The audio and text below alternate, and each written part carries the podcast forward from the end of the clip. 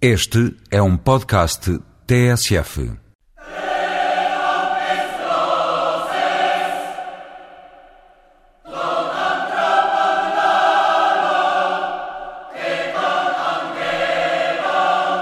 Um Semana Europa em formato especial que vai ter reportagem em Pristina, a capital do Kosovo. Lá mais para a frente vamos ouvir uma entrevista com o líder sérvio a dizer que espera tato político da União Europeia para resolver o delicado processo sobre o estatuto da província. Sem o habitual resumo das notícias da semana, a edição de hoje começa com uma outra conversa sobre o livro verde para uma política marítima e de gestão dos oceanos na União Europeia. O livro está agora em discussão pública e foi explicado à TSF por Tiago Brito Cunha, membro do gabinete do Comissário Europeu para as Pescas e Políticas do Mar. O Livro Verde é um documento de discussão para lançar uma discussão sobre uma nova visão dos oceanos e dos mares eh, na Europa. E como tal, o Livro Verde não traz as respostas, apenas faz as perguntas, como referiu. Agora, sem trazer as respostas, parece claro que eh, o Estado e a situação eh, dos oceanos exige eh, uma governação completamente diferente daquela que temos vindo a fazer. A governação dos oceanos que temos vindo a fazer é insustentável e nós temos de mudar um pouco o paradigma nesta área. Mas seja como for, quem, quem elaborou este livro verde acha que não se deve continuar a gerir os mares de forma sectorial e desconexa, certo? Exatamente, porque todos os assuntos dos oceanos estão interligados e todos produzem impacto uns nos outros e por isso é preciso ter uma visão de conjunto deles todos e produzir decisões que possam harmonizar esses uh, problemas, esses usos do, do oceano e não continuarmos a olhar por elas uh, de uma forma setorial, de uma forma vertical, ministério a ministério. O que se passa com os portos e com os transportes marítimos afeta as pescas, afeta o turismo costeiro, afeta o ambiente, e, portanto, tem de ser visto numa perspectiva, digamos, abrangente. Esta é, digamos, a filosofia de base da, eh, da nova visão dos oceanos e dos mares. É uma filosofia de base que já existe muito desenvolvida noutras regiões do mundo, principalmente no, na Austrália ou no Canadá, mas que na Europa ainda é nova. Mas porquê é que, uma... porquê é que só agora é que a Europa se começa a preocupar com, com este tipo de situações? Olha, eu julgo por um conjunto de fatores. Obviamente que há aqui um fator, obviamente, muito nacional. Há muito na nova política marítima europeia uma origem portuguesa. Por um lado, porque Portugal foi talvez o primeiro país na Europa a começar a pensar o mar nestes termos, nestes termos eh, transversais, nos termos abrangentes. Depois, porque o Presidente da Comissão Europeia eh, entendeu que isto faria imenso sentido numa conjuntura de aprofundamento da integração europeia e de alargamento para dentro da Europa e para leste, sendo necessário dar algum enfoque também às regiões costeiras da Europa. Agora, se me perguntar qual é a importância, eu diria que desde logo há uma enorme importância e uma enorme contribuição da economia dos setores marítimos para uma estratégia de Lisboa de crescimento e emprego. A Europa, costumo dizer, é uma verdadeira superpotência eh, na produção económica ligada ao mar, porque é a zona da maior frota de transportes marítimos do mundo, eh, é a região do mundo que faz mais dinheiro na construção eh, naval, é o destino número um do mundo no turismo costeiro e no turismo marítimo, e portanto temos aqui argumentos de peso muito importantes. Depois, porque a agenda mundial hoje em dia uh, interrelaciona-se com os oceanos de uma forma muito aguda. Uh, a globalização, que significa basicamente mais comércio mundial e logo mais barcos, maiores barcos, mais portos para sermos competitivos, as alterações climáticas que hoje em dia sabemos uh, têm muito uh, na sua origem na forma do funcionamento das correntes submarinas, na salinidade dos oceanos, nas temperaturas da água e portanto, hoje em dia não podemos continuar a falar no clima como falávamos até há 10 anos, que falávamos no clima atmosférico, no fundo. Agora temos de perceber que há um clima oceânico, do qual conhecemos muito pouco, e teremos de investir avultadíssimas somas na ciência, na tecnologia da exploração subaquática, para percebermos melhor o que é que está a acontecer ao nosso planeta, o que é que está a acontecer com a orla costeira de Portugal, como vimos este ano eh, aqui na costa da Caparica.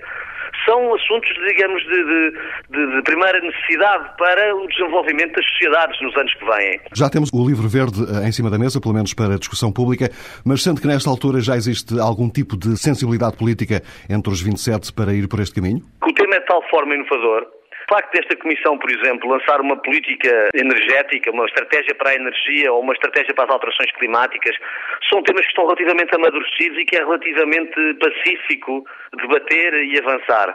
O facto da Comissão que a União Europeia tem sido sempre mais, digamos, um bloco continental, virado para dentro do, do, do território, para a política comum agrícola. Lançar uma estratégia para o mar levanta mais interrogações. E por isso é que temos um processo de consulta tão amplo, porque estamos a construir durante este processo de consulta os consensos e o esclarecimento que não existia de facto, porque as pessoas não associam o mar e os oceanos à agenda energética, às alterações climáticas, à globalização, eh, às alterações demográficas da Europa e ao envelhecimento da população que cada vez desloca mais para as regiões costeiras eh, para gozar as suas reformas, criando enormes pressões sobre as infraestruturas dessas regiões, mas também criando oportunidades económicas interessantes e, portanto, colocar tudo isto em perspectiva, interligar todos estes assuntos, fazer esta associação de ideias, eh, leva ao seu curso. E daí que tenhamos esta discussão pública durante um ano, que só acabará no dia 30 de julho uh, deste ano. E tanto quanto sei, Portugal será um dos países mais interessados neste dossiê, já que tem uma zona uh, exclusiva uh, 20 vezes maior que o próprio território, portanto terá aqui um vasto território para explorar. Bom, eu, eu julgo que Portugal, sem o saber, é um país do mar, é um país de mar, digamos, porque não só pelo que diz, pela nossa condição geográfica, pela zona económica exclusiva, pela área marítima sob jurisdição nacional, que é, eh, de facto, avassaladora na Europa, eh, como, por outro lado, pela pequenez da nossa economia marítima. Portanto, há uma enorme desproporção entre as oportunidades que temos eh, e a realidade que enfrentamos.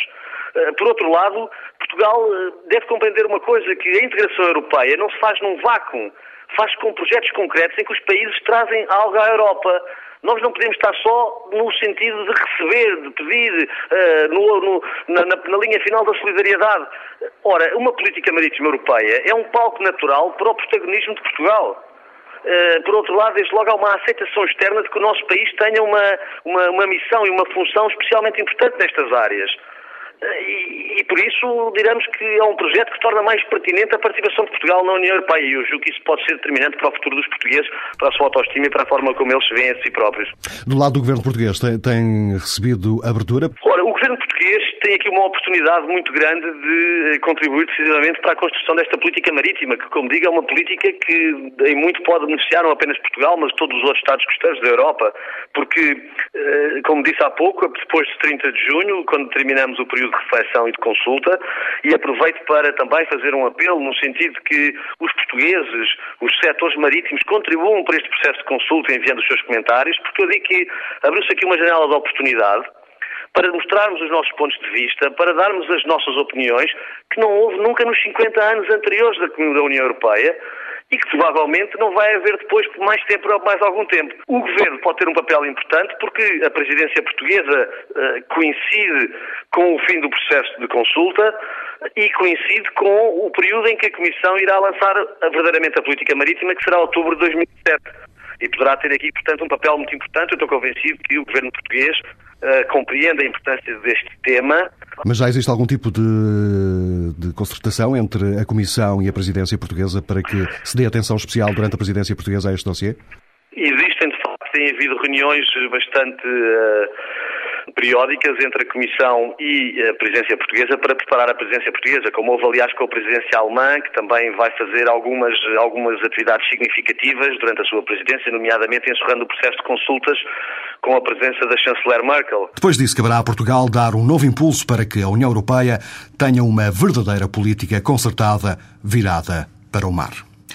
Oliver Ivanovic é um dos líderes moderados dos sérvios do Kosovo. Faz parte do atual Parlamento kosovar, embora não exerça o lugar de deputado.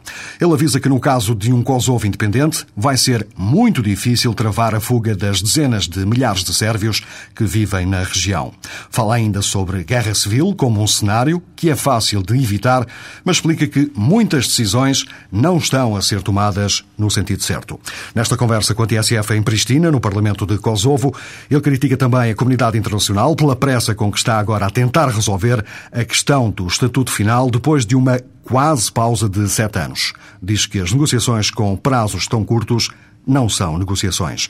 Entrevistado por André Cunha, Oliver Ivanovic pede ao mundo, sobretudo à União Europeia, uma política de maior compromisso a longo prazo e acredita que Bruxelas talvez tenha uma palavra mais ponderada que a Casa Branca na gestão desta crise. Uh, a Europa é uma velha senhora que tem uma abordagem tradicional e conservadora em relação aos países e aos Estados. Isso faz-me acreditar que, mesmo em relação à independência do Kosovo, a Europa vai ter uma abordagem mais dura. Para ser honesto, a minha preocupação são os norte-americanos, porque eles têm uma abordagem muito instantânea da questão, muito rápida, é uma abordagem muito facilitista. Isso pode causar muitos problemas. Um dos lugares mais utilizados como símbolo da divisão entre albaneses e sérvios no Kosovo é a cidade de Mitrovica, onde o Oliver Ivanovic vive. A norte do rio Ibar está a Mitrovica Sérvia, a sul a Mitrovica Albanesa. Muitas pessoas têm utilizado a metáfora do rio como um muro que divide a cidade. Concorda com esta imagem? Yes, that wall on the river, which doesn't exist physically but exists in a psychologically. Sim, aquele muro que existe no Rio Ibar é um muro psicológico, não é físico. Esse muro não vai cair tão cedo. Enquanto continuarem a existir as razões para a divisão da cidade de Mitrovica, aquele muro vai continuar a existir. Os sérvios e os albaneses não se vão misturar. Acho que temos uma oportunidade de ultrapassar isso alguns no futuro, mas apenas se ambos os lados unirem esforços em projetos económicos para que as pessoas vejam e compreendam que têm um interesse comum em áreas como a eletricidade, a água ou a recolha de lixo. On the issue of, uh, let's say, electricity, water, you know, garbage collection, those things. Em que Kosovo é que o sérvio Oliver Ivanovic gostava de viver no futuro? Eu quero ter paz antes de mais nada. Paz e segurança para todas as pessoas que vivem aqui. Eu tenho os meus filhos e não quero estar preocupado com eles todos os dias, a cada instante.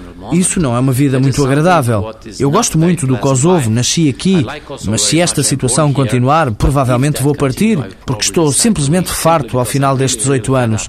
Neste momento estão no Kosovo tantos militares e civis internacionais. Nós podemos apenas adivinhar o que vai acontecer quando eles começarem a ir embora ou quando reduzirem a presença deles aqui. E isso vai acontecer.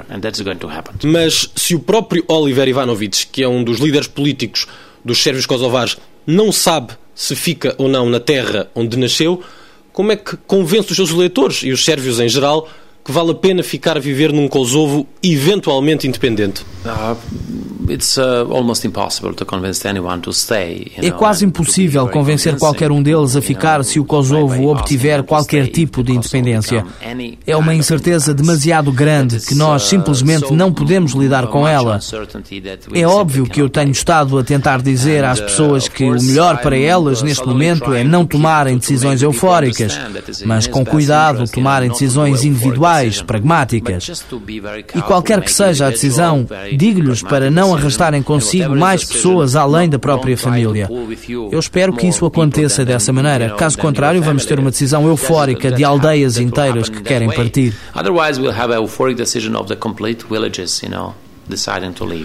Os sérvios do Kosovo têm dito várias vezes que a comunidade internacional está a agir muito depressa, satisfazendo um pouco o calendário dos albaneses. Por que é que fazem esta crítica? Uh, Antes de mais, o Kosovo é um problema, por exemplo, muito mais difícil do que Chipre. E a questão de Chipre dura há 35 anos. E Chipre não tem um envolvimento tão grande da comunidade internacional. A Europa e o mundo estão cansados do Kosovo. Isto é muito dispendioso e agora eles querem ir embora e pôr nas nossas mãos uma missão sem sucesso. É por isso que a comunidade internacional está com pressa para encontrar uma solução. Isso é muito injusto e incorreto em relação às pessoas. Além disso, os albaneses do Kosovo têm mostrado uma atitude selvagem, organizando, de tempos a tempos, manifestações e atos selvagens. É desta forma que eles estão a assustar a comunidade internacional aqui. E essa é outra razão razão para a comunidade internacional querer acelerar o processo para não desiludir as expectativas dos albaneses. Está a querer dizer, Oliver Ivanovic, que a comunidade internacional está refém de um aumento da violência? Considera então que o cenário de uma guerra civil é apenas fumo sem fogo ou é mesmo uma possibilidade? Civil war is always possible in Kosovo, but exactly based on, on the lack of rule of law, based on political instability and very often Uma guerra civil é sempre possível no Kosovo, baseada na falta de cumprimento da lei, na instabilidade política ou ainda baseada na manipulação das pessoas insatisfeitas com a situação económica e social. Os políticos irresponsáveis fazem isso com muita regularidade. Mas a minha impressão é de que não há uma ameaça de guerra civil se nós fizermos três coisas. A primeira delas é dizer a qualquer um que a violência não é permitida. É preciso prender as pessoas que têm qualquer tipo de responsabilidade em crimes de guerra no Kosovo, tal como a Sérvia fez em relação a ela própria, na maioria dos casos, entregar essas pessoas ao Tribunal de Haia. Até podem enviá-las para Guantánamo, isso não me importa, basta afastá-los daqui. Os causadores de problemas são causadores de problemas. As mesmas pessoas que são suspeitas de crimes de guerra aqui estão também numa outra lista negra, na lista do crime crime organizado.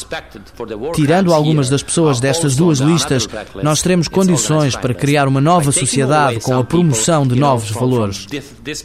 O segundo aspecto importante é que a discussão sobre o futuro estatuto do Kosovo devia ser adiada. Eu sei que isso não vai acontecer, mas estou a dizer aquela que seria a receita ideal. Era preciso adiar não por um ano ou dois, mas sim por dez anos. E em terceiro lugar, é preciso tornar bem claro o que é que significa a perspectiva europeia. Porque para nós, perspectiva europeia são apenas palavras vazias, a não ser que a comunidade internacional nos ajude na construção de estradas, de caminhos de ferro, na questão da energia e da eletricidade. Esse é o caminho que nós consideramos europeu. Se a Europa tem interesse em resolver a questão do Kosovo, este é o melhor caminho. European way. If the Europe has interest to fix the Kosovo issue, the best way. Ainda durante esta semana, a Sérvia recebeu um sinal que poderá iniciar o processo de adesão à União Europeia já no próximo ano, o que pode facilitar as negociações sobre o futuro estatuto do Kosovo. Chegamos assim ao final, a despedida como sempre em forma de música. Esta semana os The Smiths de Morrissey. Boa tarde, até para a semana.